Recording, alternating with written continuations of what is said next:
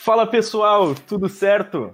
Aqui quem fala é Pedro Escobar e a gente está começando mais um podcast do E-Gestor, dessa vez a primeira versão com câmera, que é uma coisa que muita gente estava pedindo aí para o YouTube. Dessa vez quem está comigo é o meu querido amigo Ricardo. Olá pessoal, tudo bem? Ricardo, como vai? E também o nosso chefe moro, Davidson. Tudo bom, pessoal? E hoje a gente vai falar um pouco sobre aquilo que pode falir uma empresa durante tempos de coronavírus, durante esse momento de crise que a gente está passando. Então vamos lá.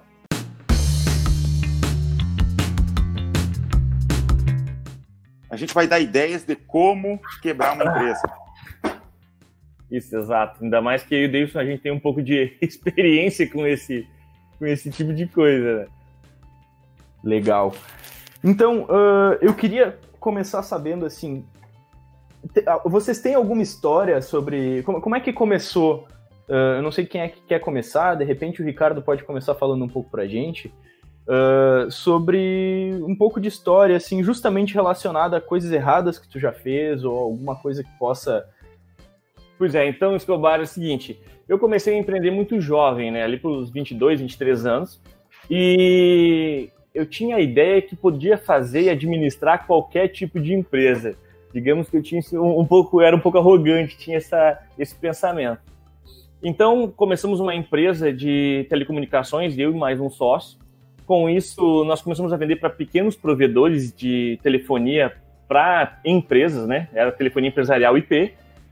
Porém, nós cometemos um erro que foi fatal, foi exatamente acelerar o crescimento de uma forma que a gente não conseguiu sustentar e assim que nós vendemos para um grande cliente de Porto Alegre e nós não conseguimos entregar o contrato para eles é, devido a alguns problemas lógicos mesmo, tanto do cliente quanto nosso, acabamos tomando uma série de multas dele, contratuais, né? E aliado a toda a nossa falta de gestão, fluxo de caixa e também aquele cacuete de misturar as contas pessoais com as contas da empresa, nós entramos em falência. Claro que foi bem delicado, né? É algo, é, é algo que traumatiza, não mesmo que a gente consiga controlar. Acabou afetando muito a vida da gente, porque, como eu falei, a gente misturava muitas contas pessoais, contas da empresa, e as últimas gotas de sangue da, da empresa, nós mesmos acabamos sugando elas, né? Entendi. Eu Pô, sei legal. que teve, né? Just, justamente isso que tu falou de fechar um contrato ou de aumentar mesmo a demanda que tu tá conseguindo gerar, mas não ser capaz de entregar aqui, né? É, é um dos tópicos que eu falei justamente num vídeo recentemente, de que o primeiro passo antes de começar a gerar demanda, mesmo que seja paga ou uma demanda gratuita que tu vai começar a tentar trazer de pessoas para o teu negócio, é ver se tu tem a capacidade para entregar isso, né? Porque se tu não tiver, não adianta. Então, às vezes, é, é um microempreendedor individual, uma pessoa que trabalha como eletricista, por exemplo. E daí ele dobra a demanda dele, ele tem que começar a fazer os serviços de qualquer jeito, e no longo prazo as pessoas vão parar cada vez mais de indicar o serviço dele, porque não tá ficando bom, porque não tá durando, porque tá dando problema depois. Então, é, o primeiro passo é realmente estruturar o negócio, dar um passo para trás se for necessário, pensar bem se tu vai conseguir atender aquela demanda que tu vai gerar, e aí sim investir no aumento de demanda, né? Isso, e hoje, olhando, na verdade, para os clientes né, que a gente trabalha aqui, é, a gente vê acontecer cliente que está passando trabalho por vender demais. Parece é, piada, né? Como assim eu posso Sim. passar trabalho por vender demais? Mas é exatamente vender e depois ter que entregar isso. Às vezes faz uma negociação um pouco afoita, né? E acaba sacrificando é, a lucratividade porque não calculou o custo de transporte, custo de estoque, é, não tem, na verdade, isso é, o custo também lugar, financeiro, né? porque a pessoa fez em várias vezes, fez a venda parcelada, né? Exatamente, fica sem fluxo de caixa, é, tem muito para receber, mas num longo prazo, médio e longo prazo, e tem muito para pagar hoje, né? Esta semana, esse mês, e acaba ficando sem caixa para poder girar, corre a banco e o banco começa a ser o, a ser o grande, a grande instituição que ganha dinheiro com a tua empresa, né? Mas vocês sabem que essa ideia de financiar de uma empresa, financiar em várias vezes, por exemplo, tu vende computador, vender esse computador em 5, 10 vezes, é uma coisa muito do, do, Brasil, não tem em outros lugares. Eu não tinha me dado conta, mas quando a gente estava desenvolvendo o gestor, eu comecei a tentar olhar softwares americanos para ver como que eles faziam a parte ali de, de parcelamento dentro do software, né? Para copiar, para ter uma ideia de como fazer e, e trazer esses mesmos recursos para o gestor. E eu descobri que isso não tem em software americano, canadense, não tem isso. E não tem porque, lá como é que faz? Tu quer financiar alguma coisa, tu vai no banco, financia, pega o dinheiro financiado, vai na loja e compra. Não existe em outros lugares. Tanto é que quando a gente vai fazer uma compra internacional, não tem como parcelar no cartão de crédito. Só parcela aqui no Brasil. E o que, que aconteceu? As empresas do Brasil aprenderam a ser financeiras. A Renner, a Riachuelo, elas são financeiras. Elas, estão, elas, elas ganham mais dinheiro com financiamento do que realmente com a venda dos produtos. E é um problemão. Se tu não sabe controlar direitinho o teu fluxo de caixa uh, e tu tenta entrar nesse ramo de ser uma financeira, é, é, é um tiro no pé. Uma prova disso é todos esses lugares aí que tu entra e a meta do vendedor não é te vender roupa, é te vender cartão da loja, né? Então, quantas vezes a gente já não faz isso, principalmente nessas grandes redes aí, do pessoal sempre ter que correr atrás de vender cartão da loja, de vender o crédito mesmo, ao invés de vender o produto, que seria a finalidade de, desses negócios. Isso é algo gigante, né? Se tu for ver, é... essa questão de se tornar financeira é algo que torna essas varejistas, grandes varejistas, né, muito poderosas, que é exatamente ter esse caixa para poder repor estoque mesmo que ainda não recebeu das vendas que foram feitas. Então, existe um estudo gigantesco para que você consiga fazer isso é, em uma empresa grande e também tem que estudar caso você vá fazer na tua empresa, por mais pequena que ela seja, né? Eu conheci um amigo meu que ele vendia computador, isso há muitos anos atrás, ele vendia computador e começou a se endividar por causa disso. Ele vendia 10 computadores esse mês e, não, e vendia várias vezes, não tinha dinheiro para pagar a compra de mais computadores, ia no banco, pegava mais dinheiro, só que ele adiava o problema e com o tempo ele não tinha mais dinheiro nem para pagar o banco, ia atrás de agiota, virou uma bola de neve e a empresa quebrou por problema de fluxo de caixa, apesar de ele estar tá vendendo muito bem. E existe uma característica da empresa brasileira, da pequena principalmente, quando a gente conversa com clientes aqui que e a gente fala sobre como você faz a sua gestão financeira, por exemplo, eles consideram gestão financeira como gestão de pagamentos, só contas a pagar. E aí aquele controle de boletos, data, tudo que tem de custos, né, ou investimentos que estão sendo feitos, mas eles não vinculam e não cruzam essas informações muitas vezes com a, o contas a receber. E aí o fluxo de caixa é exatamente isso, conseguir entender quanto tem para receber, quanto tem para pagar, e se tu vai conseguir bater essas contas no, no longo prazo. Aí o que acontece? Ele vende muito, acaba parcelando, às vezes por um desespero, pega num momento de crise onde eu preciso vender, acaba vendendo parcelado, não tenho o controle de quanto eu tenho para pagar, ou seja, não consigo fazer uma previsão e acabo abrindo mão do meu estoque sem ter esse recebimento no prazo em que eu preciso para pagar as contas. E é muito normal isso. Um dos, dos motivos é ter também o controle das vendas muito separado do financeiro, né? Então ele acaba vendendo e o pessoal do financeiro não tem essa comunicação, o pessoal de vendas não tem comunicação com o financeiro, e aí fica o financeiro correndo para pagar a conta e o time de vendas parcelando ali sem notar que está já jogando contra a própria empresa, né? Eu fui contratado para vender. Eu vou vender. Tô nem aí. O financeiro se vire. Exatamente. E fica, poxa, o financeiro está me cobrando ali que eu não posso parcelar, mas eu quero vender, eu preciso fazer venda. E, e com desconto. Eu... exatamente, exatamente. E aí fica sem fluxo, acaba. E aí vai lá o dono da empresa correr, pegar dinheiro com o banco e inicia aquela história, aquela novelinha que ela demora a acabar, que é relacionamento com o banco, né? Eles com certeza sempre ganham. Exatamente. E tu, Davidson, tem alguma história aí para nos contar? Alguma coisa que, que tu acha que seja relevante também para esse programa? Eu sou especialista em quebrar empreendimentos. Eu já fiz muitas vezes. Não necessariamente empresa. A, a, a empresa funciona, tá? No, no longo prazo, funciona. Mas no curto prazo, eu já quebrei muitos empreendimentos. E como o Ricardo, eu comecei muito cedo. Só que eu comecei mais cedo ainda. Eu comecei no colégio, na quinta série. Eu consegui quebrar um empreendimento assim, ó. Eu descobri que o bar do colégio não vendia chicletes. E eu tive a ideia, vou vender chiclete comprava chiclete no mercado e vendia para meus colegas na, na aula. E estava funcionando, estava ganhando dinheiro com aquilo ali.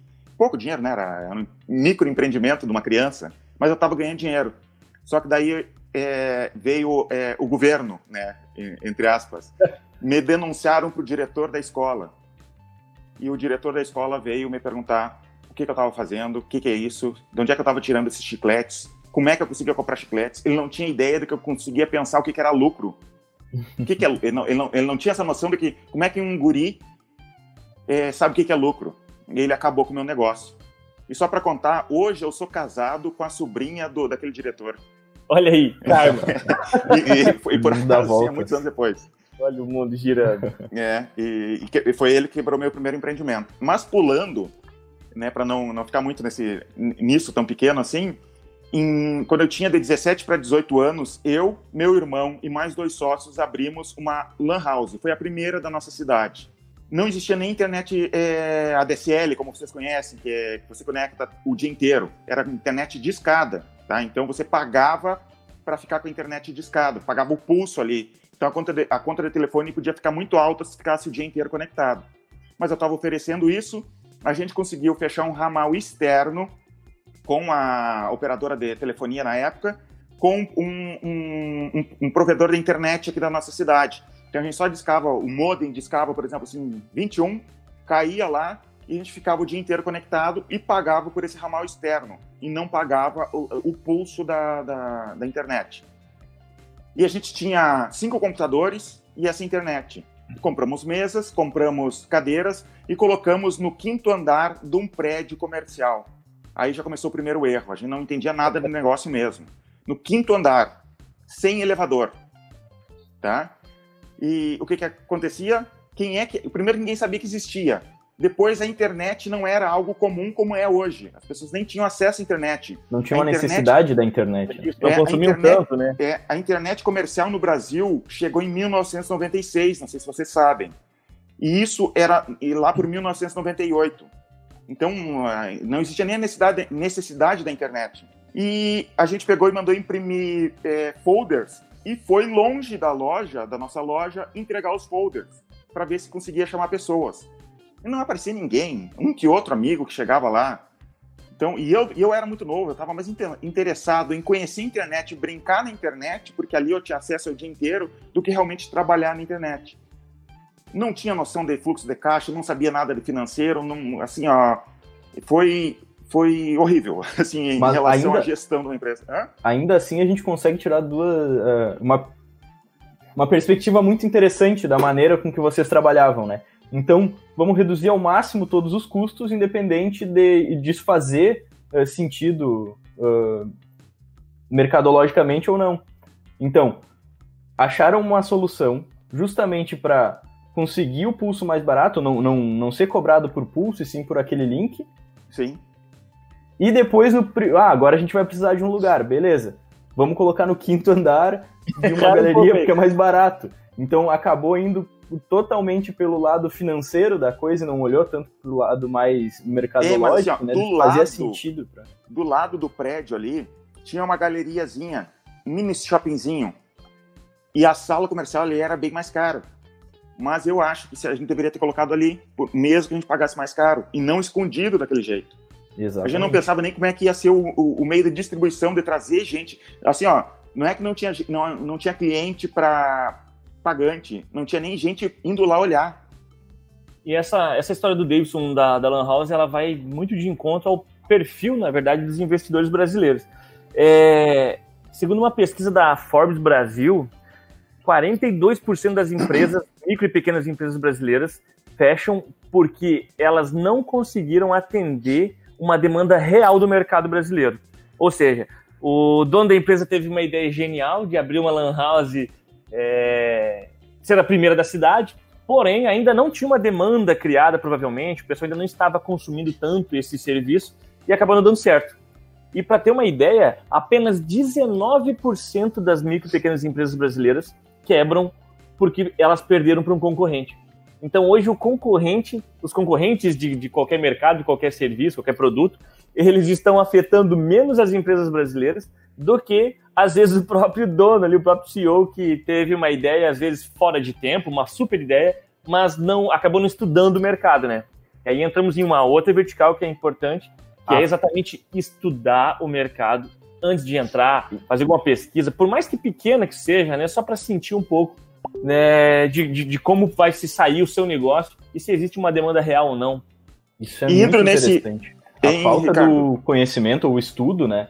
Ele é, é, mais mortífero para a empresa, mata mais empresas do que a própria concorrência. Então tu não devia estar tá olhando para o concorrente que está vendendo a mesma coisa que tu do outro lado da rua, devia estar tá olhando para ti mesmo, para o mercado que tu está atendendo. Né? Primeiro, pelo menos. Isso. É. E outra coisa muito interessante daquilo, da, dessa história do Davidson é que como ele era o primeiro da cidade, deveria ter sido feito todo um trabalho também. Hoje é muito fácil de olhar e, conseguir enxergar é, isso, né? Claro que na época era outra coisa. A gente gastou Mas... todo o dinheiro nos computadores, viu? Mas existia, aparentemente, uma necessidade também de educar o mercado em que a empresa estava inserida para mostrar eu nem sabia os benefícios que era isso. Exatamente, exatamente. Eu tinha que me educar ainda, eu tinha 18 anos, nem educado eu tava ainda. Mas aí que tá, parece que é porque era um rapaz de 17 anos mas hoje em dia ainda tem muito empresário entrando no mercado com o mesmo descuidado, é, sem cuidar disso, de estudar o mercado, de conhecer. Outra coisa que tu falou, acabou o dinheiro quando comprou os computadores. Isso é outro assassino de empresas brasileiras que é monta um super negócio, mas esquece que normalmente ele vai ter um, um break-even daqui 12 meses, 24 meses, e que os três primeiros meses da sua empresa vai ser só de reconhecimento da marca de, do pessoal saber, olha, eu posso procurar aquele produto, aquele serviço naquele ponto. Então, os três primeiros meses, provavelmente você vai trabalhar no negativo, não só no negativo, como pode ser que até no zerado. Então, gastou dinheiro com estrutura, ficou sem caixa, morreu de novo. Eu não tinha nenhum cálculo de quanto que eu precisava vender para ficar no zero a zero. Eu não fiz isso. Isso, margem de contribuição pagar as contas, é, tem essa parte também. Tá, mas e voltando a um ponto anterior que tu estava falando, Ricardo, Sim. do motivo das empresas quebrar, uma estatística minha de prestar atenção em empreendedores, ver muito amigo meu abrindo, fechando e vendo muito cliente nosso é, fechando negócio, que às vezes acontece, muito mais também do que problema financeiro, sabe o que, que eu vejo acontecer muito? Ah. Os, a, a, por, não é nem briga, mas um desentendimento com o sócio, eles desistem. Eu vejo acontecer muito, um monte de gente. Eu vejo um amigo meu abriu uma, uma empresa de licitação e diz ele que estava dando tudo certo, eles estavam vendendo, eles estavam crescendo, mas se, desentende, se desentendeu com o sócio e fechou. Cara, eu preciso contribuir. Eu contei de um dos meus casos, dos meus fracassos, mas eu tenho mais guardado, tá? Ah, outro que eu tenho, eu abri um, um estabelecimento é, do ramo alimentício, né? E eu descobri que a questão de sócios, isso eu já tinha descoberto lá no passado, mas eu voltei a cometer esse erro. A questão do sócio, às vezes a gente busca um amigo. E abrir empresa com um amigo é muito divertido. Realmente, assim, é algo muito bacana. Enquanto estão compartilhando do sonho, é a coisa mais divertida que pode existir. Agora, quando a coisa aperta e, e você precisa que o teu sócio te complete, ou você complete alguma habilidade do teu sócio, e cada um vai ter que trabalhar aí a realidade muda bastante. Por isso que o fato de escolher certos teus sócios é muito importante. Porque existe um erro gigantesco, que é algo que também prejudica muito o empreendedor brasileiro, é a questão de es escolher mal quem vai trabalhar com você. Entende? Por quê? Acreditar que a vida do empreendedor vai ser fácil, que você vai sair de. vai deixar de ser funcionário e agora vai ter a tua empresa e vai ter uma vida de shake e que vai poder ficar tranquilo e que não vai mais ter dor de cabeça. Isso é totalmente enganoso. Acha que empreender é ganhar dinheiro, é faturar, e não é isso. É realmente administrar, entender que não é só a diversão de vender, também tem que fazer o papel do financeiro, também tem que pagar conta, também tem que cuidar da gestão, cuidar de marketing, gestão financeira. Então, acho que na hora de escolher os nossos sócios é importante entender que vai doer uma hora, que vai ser difícil, e ver se essa pessoa vai conseguir contribuir ou não com você. Eu me lembro uma vez, num dos meus empreendimentos, eu contratei o Sebrae para me dar uma consultoria. Descobri que o Sebrae tinha consultoria grátis, não, barata, barata. e contratei eles para me ajudar, né, para ver algum ponto que eu não estivesse prestando atenção. E fiz ao contrário da primeira, né, da, da, da Lan House. Ali eu já estava é, pensando em cada ponto que eu poderia fazer. E eu lembro que uma das perguntas que ele fez para mim e para os meus sócios foi: e como é que está a relação dos sócios? E eu lembro ter pensado assim, tá perfeita, não tem problema. Por quê? Porque a gente tava no início e tava no todo sonho. mundo abraçado fazendo as coisas funcionar. Sabe quando que deu problema? Quando a gente começou a fazer sucesso. Daí cresceu o olho do, do, dos sócios. Não vou dizer que eu não cresci o olho também, tá? Então não vou, não vou dizer que sou eu, não fui culpado junto. Muda o tempero. Mas muda, muda a, as coisas quando tem dinheiro envolvido de verdade, quando as coisas começam a acontecer. E foi aí que eu, sabe, daí quando começou as brigas eu lembrei daquela pergunta, cara, tava tudo bem e agora não tá mais. É, na verdade tem acreditado, né? Quando tu envolve dinheiro, é que tu vai conhecer a pessoa de verdade, né? Tanto para os dois lados, não é somente quando a coisa tá feia que tá sem dinheiro. Quando tá ganhando dinheiro, também é muito importante saber manter as relações, né? Conseguir crescer junto, tanto na parte quando o sonho está dando certo quanto está dando errado, com certeza. Uhum. Exatamente. Eu acho que uma das formas também de, de buscar por uma característica para isso, ou de tentar trabalhar um pouco melhor essa relação, é justamente fazer com que os sócios e todas as pessoas envolvidas no projeto, elas e, fazer com que elas não tenham vaidade, né, na hora de, de colocar a mão na massa, de, de fazer realmente o que precisa ser feito, é de ter o foco totalmente no projeto. Então, se tu tá abrindo uma empresa para vender açaí, olha, tem um milhão de problemas para resolver. Por que, que a gente está inventando outros? Por que, que a gente está brigando por causa de dinheiro? Por que, que a gente está. Não, peraí, vamos focar no projeto, vamos fazer isso daqui dar certo, isso aqui dar certo.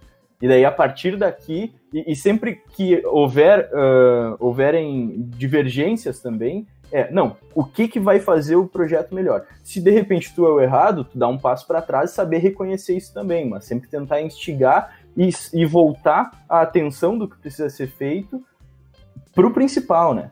Porque senão aí começa a acontecer umas situações que eu acho que muita gente já deve ter passado, inclusive, e desentendimento, e briga, e, e a pessoa não vai querer fazer algo porque tu não fez algo. Então, esse tipo de coisa é que vai desgastando a relação cada vez mais.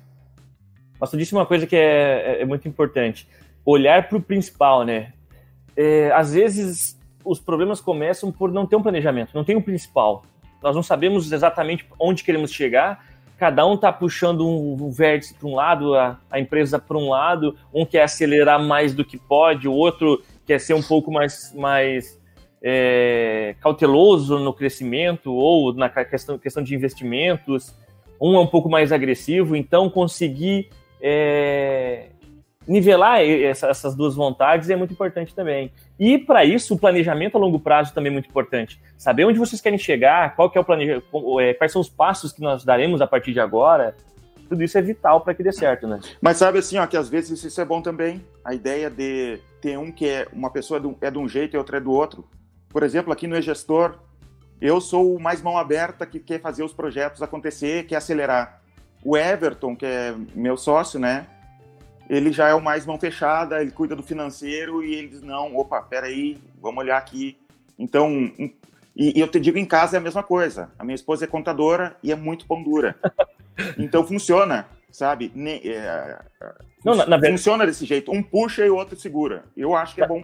Dependendo se as pessoas conseguem se entender, eu acho que é uma combinação boa. Na verdade, não, não combinação boa, é necessário que seja assim, né? É importante, como a gente conversou lá no, no, no início da, da conversa, é importante que um complete o outro, né? Que um tem uma habilidade que o outro não tem. E aí tem aquela questão do um consegue crescer, mas sempre tomando cuidado, porque tem aquele chamando atenção lá para olhar para as pedras que pode ter no caminho. É, exatamente isso é ser sócio, né? E essa é a grande jogada, acho, de qualquer negócio. Conseguir montar um staff ali que vai, vai rodar e vai caminhar sempre na mesma direção. Se vocês souberem de algum livro que ensine como escolher um sócio, me avisem, porque é difícil. Boa pergunta. Um curso, eu compro. Isso, você tem que pesquisar, não me recordo de nenhum. Pessoal, eu queria saber assim, de vocês. Tem algum fator que vocês acreditam que é muito importante, algum indicador, de repente, que o negócio tem que olhar, numa época de crise, numa época, de repente, complicada pela qual a empresa esteja passando, para dizer, esse daqui é o número que a gente tem que correr atrás?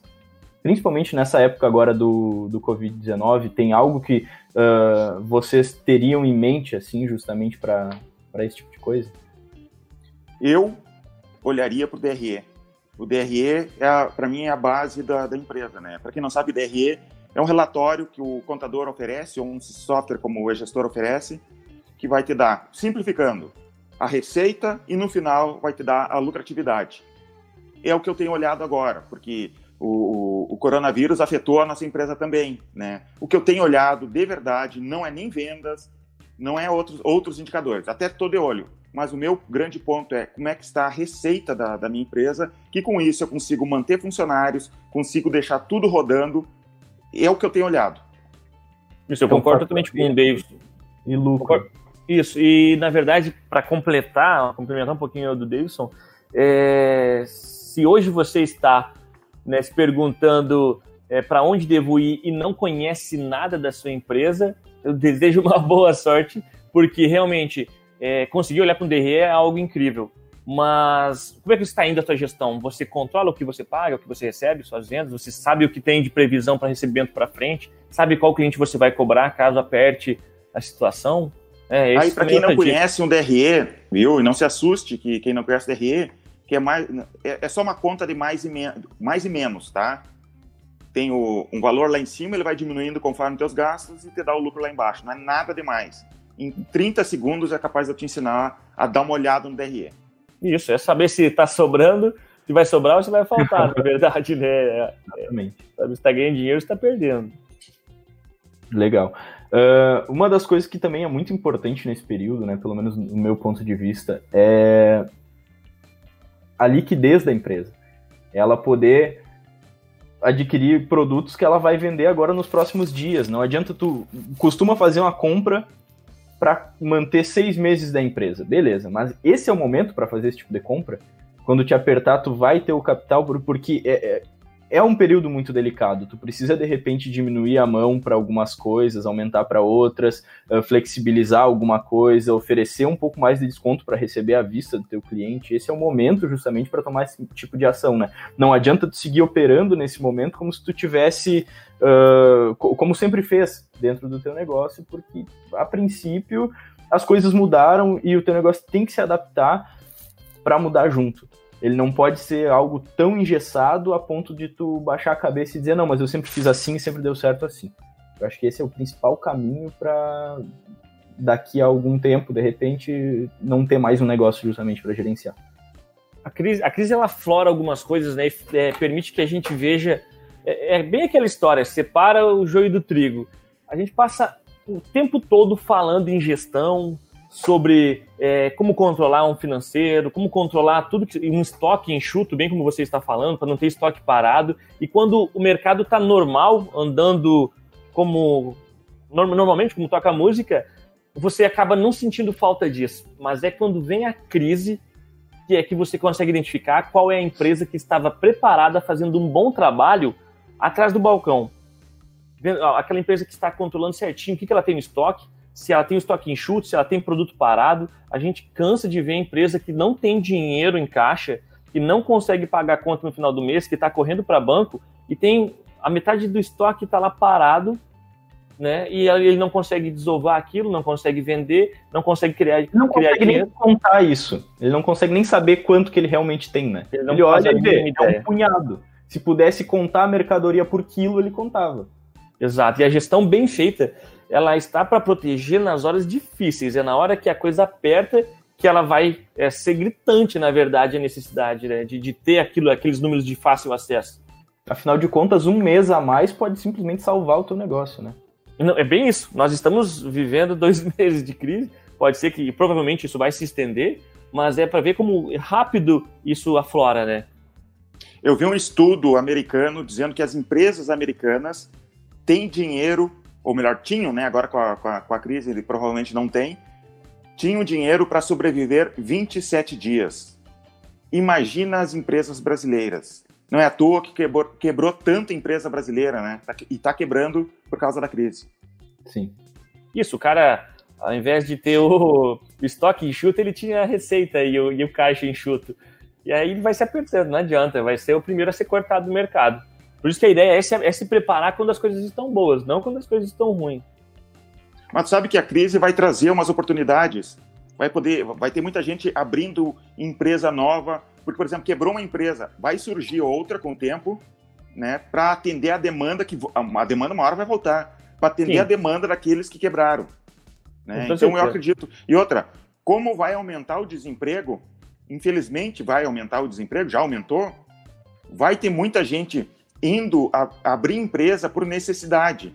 E de repente, espero, rezo, né? Porque muita gente, o coronavírus tenha vindo para mudar a vida das pessoas que de repente estavam eram funcionários, né, e, e já não estavam mais gostando do trabalho, de repente agora abrir sua empresa e ter seu próprio negócio. Isso, e vem aquela. É, hoje nós estamos vivendo com empreendedores que vieram de um tempo bom, né? Então, provavelmente com um, um, pouco mais, um pouco mais regalia, que faz a gestão um pouco mais frouxa, mas agora esse tempo difícil vai educar e vai criar empreendedores totalmente atentos para esse tipo de cenário, né? É aquele cara que veio da época que estava tudo quebrando. Então ele vai estar, tá, ele vai dormir pensando, cara, como que eu posso melhorar a gestão da minha empresa, como eu posso fazer né, da minha empresa algo mais sólido. E espero isso também, é, para dar um pouco de notícia positiva. Eu acredito mesmo que exista uma demanda é, retraída aí e que provavelmente aqueles que tinham que comprar, eles vão ter que comprar em algum momento. Então, mesmo que é, tem algumas empresas que não estavam preparadas que vão fechar, acho que tudo volta aí, esse, esse capital, esse cash vai ter que ir para o bolso de alguém.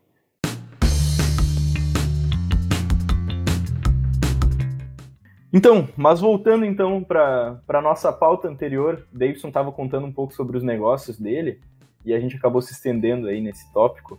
Uh, tem mais alguma empresa, mais algum negócio que tu queira contar, Davidson? Até tem, mas ah, daí seria uma história muito comprida. Deixa eu ver outros, outros negócios que eu fiz. É, eu, eu, até já, vocês já sabem, eu já contei essa, essa história para vocês, mas uns, há uns anos atrás, uma das minhas dos meus negócios quebrou e eu comecei a desenvolver um outro serviço. Tá? Eu estava desenvolvendo um. um eu, na época, eu comecei a desenvolver um, um site tipo Wix, bem mais simples, que era para as pessoas fazer site online. Eu entrava no site, fazia o, seu próprio site por ali. No fim das contas, acabou não dando certo, mas por causa que eu, eu, eu vi que é, eu estava cobrando errado e o suporte era muito maior do que eu esperava e eu não. E vi outras possibilidades de negócio melhores, né? Mas eu lembro que eu assisti naquela época, eu assisti um filme chamado Banheiro do Papa.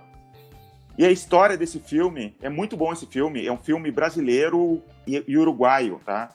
É a história de um, de um homem de uma cidade aqui na, na, na divisa do Rio Grande do Sul com, com o Uruguai e que é, é baseado em, em fatos, né? O Papa João Paulo II viria na cidade deles e para ir para a Argentina.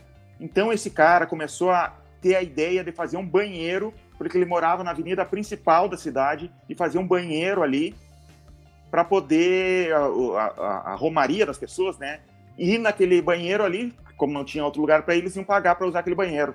Daí o, o filme todo é a aventura dele tentando, porque ele era muito pobre, tentando construir aquele banheiro. No final das contas, para resumir o filme e dando spoiler, não viu o filme, tô nem aí, vou dar spoiler.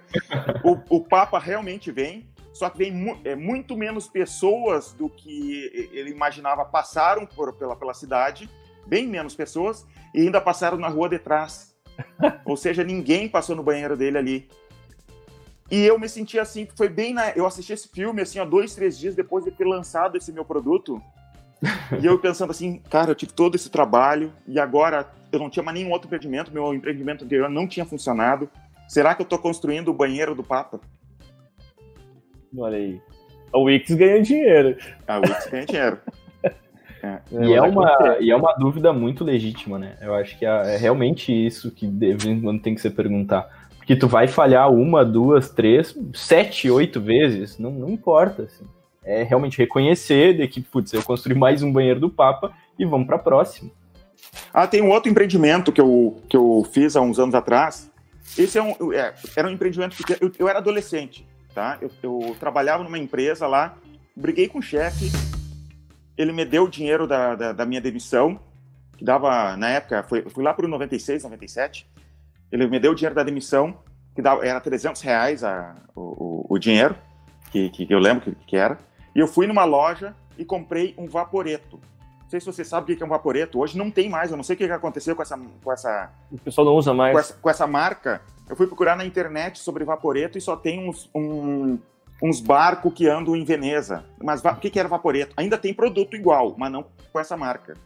É um produto, é, um, é tipo um aspirador de pó que no lugar de puxar o pó, ele dá um jato de, de vapor e daí tu limpa tapete.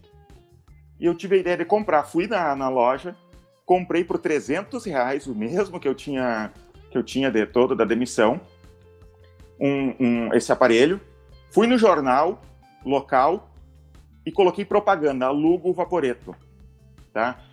Eu, na época, esse, esse Vaporeto estava fazendo muito sucesso, muita gente estava comprando. É, eu lembro que eu vi numa. Eu, eu, eu, tive a ideia porque eu vi numa revista Exame que esse era o produto de, de, de, de casa, assim, que mais cresce, chegou a um milhão de vendas em menos tempo, assim, sabe?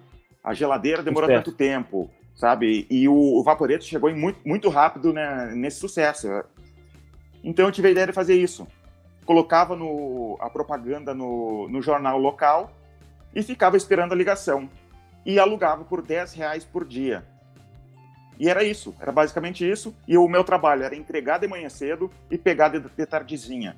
Era esse meu trabalho, e alugando isso daí. E eu comecei a ganhar dinheiro assim. Eu, eu já estava ganhando mais com o tempo com isso do que no, no como, trabalhando como funcionário. E eu passava o dia inteiro na, na academia, fazendo outras coisas, estudando programação né, porque eu, é, eu sempre gostei disso, do que realmente trabalhando numa empresa que eu trabalhava o dia inteiro, cansado lá. E funcionou por um bom tempo isso. Eu ganhei um. um para um adolescente, eu ganhei bem até com isso. Só que o que aconteceu? Começaram a copiar minha ideia e cada vez mais barato. E da colocar no jornal também.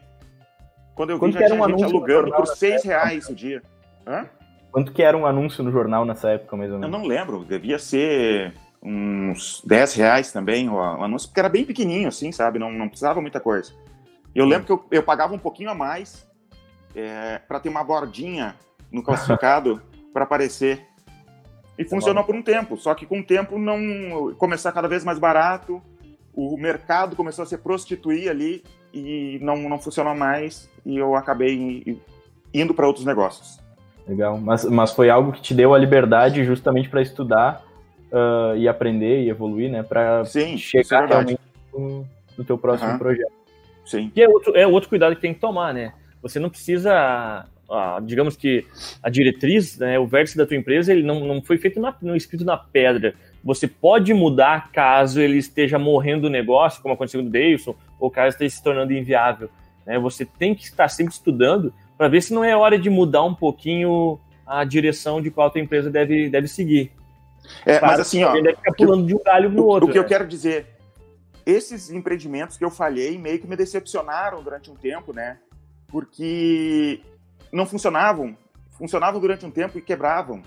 Mas eu que estava fazendo errado algumas coisas, agora eu vejo no passado. Uma coisa que eu percebi com o Vaporeto.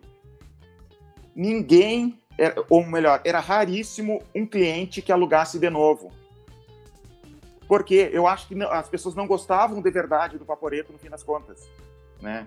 Não podia ser atendimento meu, porque eu só entregava e buscava lá, não, não, não vejo grande problema de relacionamento ali, mas os clientes não ficavam usando o produto, né? Então isso, e daí começou ainda a prostituir o mercado com, com outros concorrentes, né? Então é, é esses pontos aí que eu, que eu comecei a me decepcionar de eu fazia um empreendimento não funcionava, mas eu quero dizer assim, ó, uma hora funciona. E, e, e como diz o, o, fundador do Dropbox, basta que funcione uma vez. Exato. É, eu quebrei também não morri, então acho que vale a pena. E o, que, o cara aprende muito, né? Quando a gente erra, a gente para para analisar onde que a gente errou, qual foi o, o pecado que a gente cometeu. Já quando acerta, a gente segue a caminhada e às vezes nem para para analisar onde que acertou. É. E sobre outro do Vaporeto, pode ser também que o pessoal não tivesse a necessidade de usar todo dia, né? Pode ser que lava, limpava o tapete e podia passar muito tempo sem precisar utilizar novamente. Tem que ver a demanda. Por quanto tempo durou esse projeto? Ah, um ano e meio, dois. Dois anos.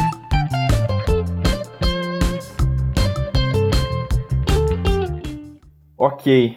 Agora eu queria trazer um outro tópico, né? É, então, dinheiro na empresa, ter, ter um caixa, ter um fluxo de caixa bem estruturado, é justamente uma das coisas mais relevantes agora durante esse período para uma empresa. Uh, e eu queria saber o que, vocês têm para nos falar sobre acesso ao capital hoje para um empreendedor. Tem alguma informação? Acho que o Ricardo consegue falar um pouco melhor de repente sobre isso. Acho que é um momento totalmente diferente, né? Hoje em dia, você pode dizer que não vai abrir o negócio por um milhão de motivos. Acho que falta de dinheiro não é, não é um motivo que a gente possa citar hoje. tem de onde tirar. É um dos canais que você pode correr, e se você for ler algum livro de startup, normalmente é começar a pedir dinheiro para a família, realmente pedir financiamento familiar, conseguir grana com alguém que tenha, que possa, que acredite na sua ideia, que acredite no teu perfil. Outra, outro ponto também é recorrer aos bancos, tanto estatais quanto privados. Hoje eles possuem linhas de crédito. É, nós estivemos estudando um tempo atrás um serviço para micro e, pequeno, e pequenos empreendedores, e existe hoje linhas de crédito que são exatamente, é, por exemplo, focando no MEI, aquele que começa sozinho ali, aquele lobo solitário que começa a empreender de alguma forma. Existe uma linha de crédito de fácil acesso para que ele possa é, continuar caminhando, ou quem sabe injetar ali um pouco mais de, de, de gás nesse início do projeto. Então, eu acho que é uma boa, tem que ser tomado com cuidado, aquele dinheiro tem que sempre lembrar que é da empresa e não é seu né? O olho sempre brilha quando a gente toca em dinheiro, mas eu acho que hoje existe muito mais possibilidades de conseguir capital para conseguir alavancar o teu negócio. É, agora com o coronavírus, lá quando começou o coronavírus mesmo, eu me assustei um pouco, eu não, não tinha noção de quanto que isso ia afetar o Brasil, e eu tinha receio de, de da receita da nossa empresa cair lá embaixo, né? E não, e, e, a gente, de repente, com o tempo, não ter dinheiro para pagar funcionário, essas coisas. A gente tinha um caixa, tem um caixa, não precisou de nada. O, o rombo foi bem menor do que eu imaginava, a gente está bem estável. Não sei como é que está a, a, a, empresa de vocês que estão assistindo ou ouvindo a gente, mas com a gente não foi tão não foi tão ruim assim quanto eu imaginava que poderia ser. Mas mesmo assim eu já me precavi e fui atrás de é, empréstimo. Na verdade, o meu sócio que foi mais atrás, é só ele que, que cuida mais do financeiro eu pedi para ele, ó, dá uma olhada, vamos, vamos nos precaver, vamos dar uma olhada para ver o que, que tem disponível se a gente chegar a precisar. E eu vi que, tá, que o governo está dando algumas opções que são bem boas, com juros bem baixos. Tem um, um tipo de empréstimo que tu pega esse empréstimo para pagar funcionários, os juros é bem baixinho e tu vai pagar vários meses depois. Eu não lembro o nome agora de, de, de, de qual banco é. Então eu sei assim, ó, está é, precisando de dinheiro, agora é uma hora de, de ir atrás, viu? Tem umas, umas quantas oportunidades. é, momento, é momento de falar em caixa, né? É hora de olhar para o caixa da empresa, ver o que, que tem de capital, porque não é um, no momento que vai provavelmente chover venda no teu negócio, dependendo né, com, com o que você trabalha. Então é, é hora de, de buscar essas alternativas com certeza. Mesmo que seja neste formato de segurança. Vou tomar crédito agora para garantir, porque pode ser que na frente esteja mais difícil de conseguir. E caso eu não precise utilizar, eu faço, digamos, uma devolução e, e assumo ali algum custo de juros ou alguma taxa que tenha é, tido né, para adquirir esse dinheiro, esse capital. Exatamente. Uh, e eu acho que é relevante justamente correr atrás. Olha, não precisa necessariamente sacar o dinheiro agora mas pelo menos correr atrás da informação de quanto estão as taxas, de quem é que está oferecendo, de que forma que tu vai, quais portas que tu tem aberta hoje para correr atrás disso, porque se chegar um momento, tu já tem que estar tá com isso muito engatilhado para poder uh, resolver o problema, né? Porque muitas vezes é, é de uma hora para outra que, principalmente nesse momento mais delicado. E eu acho que é o seguinte, uh, se tu conseguiu construir uma comunidade forte em torno do teu produto, em torno da tua empresa, uh, pessoas que realmente se importam com a empresa, querem que ela siga viva porque gostam do ambiente, gostam do atendimento, gostam da tua personalidade, das tuas ideias e simpatizam com isso tudo. E se essas pessoas não estão passando por grandes dificuldades nesse momento, elas não vão se importar em adquirir um voucher para gastar daqui a algum tempo, né? Elas vão querer justamente, elas vão se importar, elas vão ter uma preocupação de que a tua empresa ela siga funcionando para poder aproveitar quando isso tudo melhorar. Nem que seja no que vem, essa pessoa vai querer que teu negócio ainda siga existindo. Uh, então, outra fonte é justamente através do mercado, né? Claro que isso tudo vai ter mais para frente. Se tu adquirir algo agora, que tu vai oferecer o produto daqui a seis meses, tu não pode simplesmente achar, porque tu vai ter o custo com o produto, vai ter todos os teus custos até aquele momento. É mais uma reserva emergencial do que uh, acreditado que a venda está sendo feita agora, né? Porque, afinal de contas, lá isso vai, de certa forma, diminuir pelo menos um pouco as vendas que tu vai ter no futuro. Uh, então, é, um, é algo, é uma medida que pode ser tomada pela empresa, mas que precisa ser feita com muita cautela e tu não pode simplesmente achar, não, isso daqui é o faturamento do mês. Isso daqui é uma reserva emergencial que tu tirou do mercado esse mesmo, que tu vai ter que entregar mais para frente.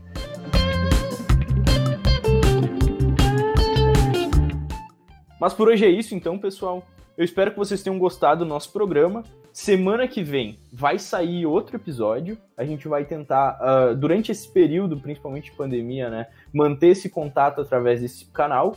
E mais para frente, de repente, até montar um estúdio para fazer algo um pouco mais elaborado para vocês. Eu espero que todo mundo tenha gostado e que tenha conseguido tirar pelo menos alguma ideia interessante, algum ensinamento de estudo que a gente compartilhou. Muito obrigado mesmo por quem assistiu até aqui. Um abraço e até a próxima. Até mais. Tchau. Foi um prazer.